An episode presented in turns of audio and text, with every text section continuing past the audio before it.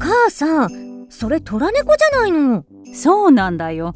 あの人混じりっ気のない真っ白な子猫だって。白猫ほど正直なものはありませんですからね。本当に正直ですわ。なんて言ってたのにケロリとして。おや寄ってきた。人懐っこいのね。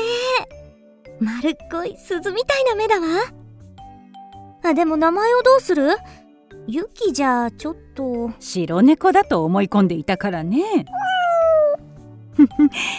しょうがないね。木陰。坪井栄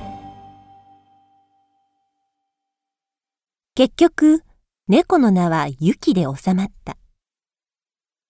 赤いリボンをつけたユキの姿は近所の猫たちの中でひときわ目立つ愛らしさだったその上ユキは不思議なほど利口な猫だった。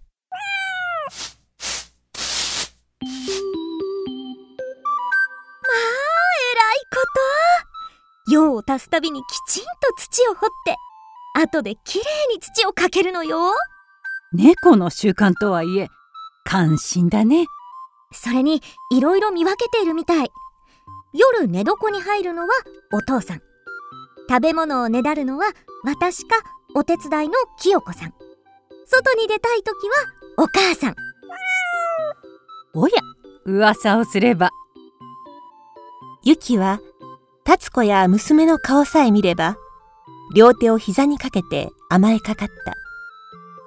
ネズミは一匹も取らなかったが、ユキに心を寄せて、たくさんの猫が集まってきた。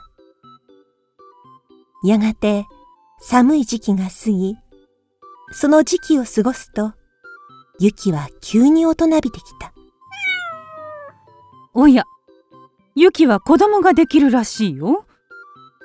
達子が気づいたのは7月の初めのことだった。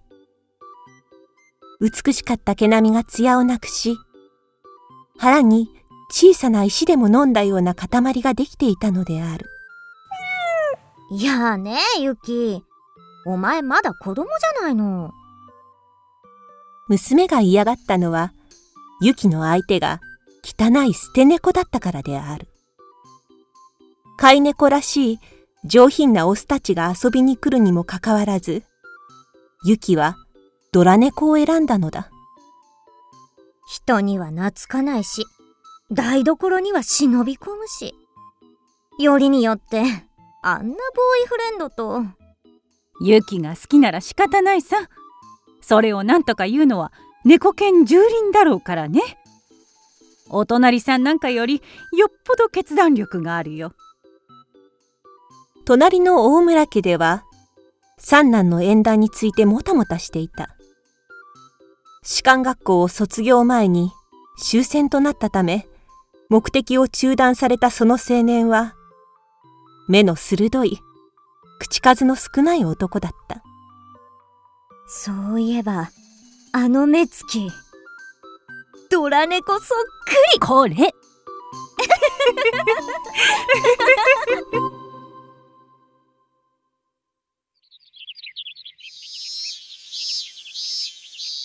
やがて7月の終わり頃、ユキは朝から落ち着かず、しきりに何度に入りたがり、家の者に訴えた。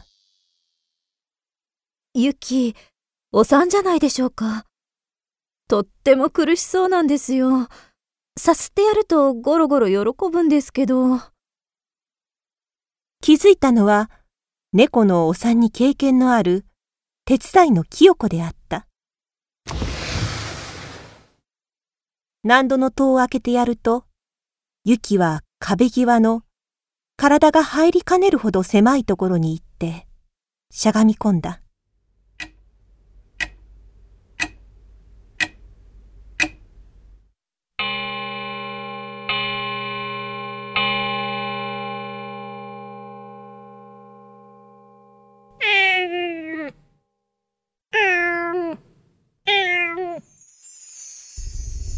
二三時間もかかったろうか。ユキは二匹を産んだが、一匹はすでに死んでいた。もう一匹はあのドラ猫そっくりの汚い毛並みだった。清子は死んだ方の子猫を小さな箱に入れ言った。あのうちの田舎ではこれは四つ辻に埋めるものだって言いますけど。あらそうなの？この辺じゃそんな四つ辻ちょっとないけど。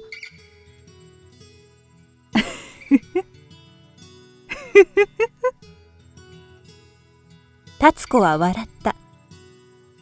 笑いながらそんな昔風な風習を口にするようになった今日の生活を思いそれと並べて猫など姿を消した戦時中の出来事を思い出した。あれから5年。いや6年か。どうしてこんなことを思い出したのだろう。23日経つとユキは目に見えて元気になり黒っぽい子猫に乳を与えていた。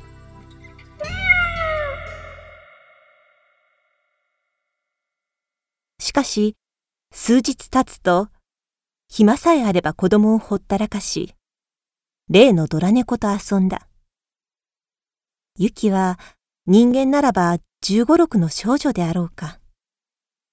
まだまだ母親としての貫禄に欠けているようであった。どうひいき目に見たって、汚い子猫ね。ユキも無情な親だわ。冬までにまた産むでしょうし、捨てるなら早い方がいいね。もらい手もないだろうしね。ドラ猫の運命よ。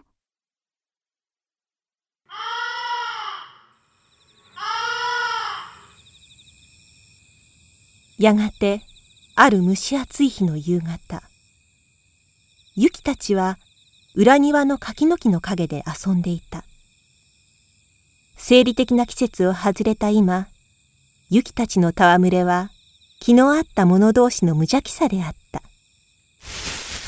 するとそこへ突然。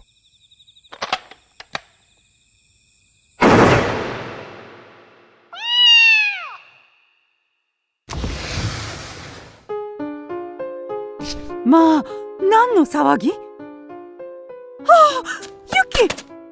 血が一体誰が？おや奥さんこんにちは弾に当たったのはお宅の猫でしたか。もう一匹のドラ猫を撃ったつもりでした。生垣の向こうに大村家の息子が立っていた。彼はギロリとした目つきで空気銃を持っていた。ひどい。いくら相手が猫だって人の屋敷に銃を向けるなんて。ねえユキの後ろ足もう治らないの？ええ体に入った弾は簡単には取れないんですって。動物病院から帰ったユキは後ろ足を引きずってひょこひょこと机の下に這い込んだ。そして放心したようにしばらく動かなかった。名を呼んでも返事をせず、好きなミルクにも興味を示さなかった。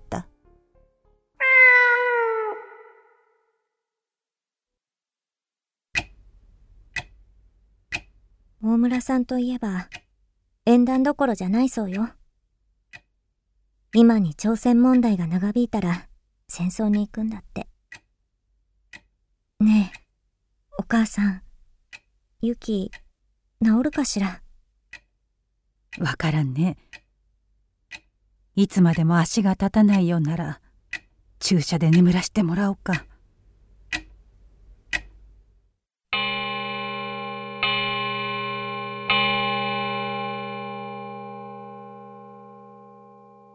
朝になるとユキは少し元気になっていた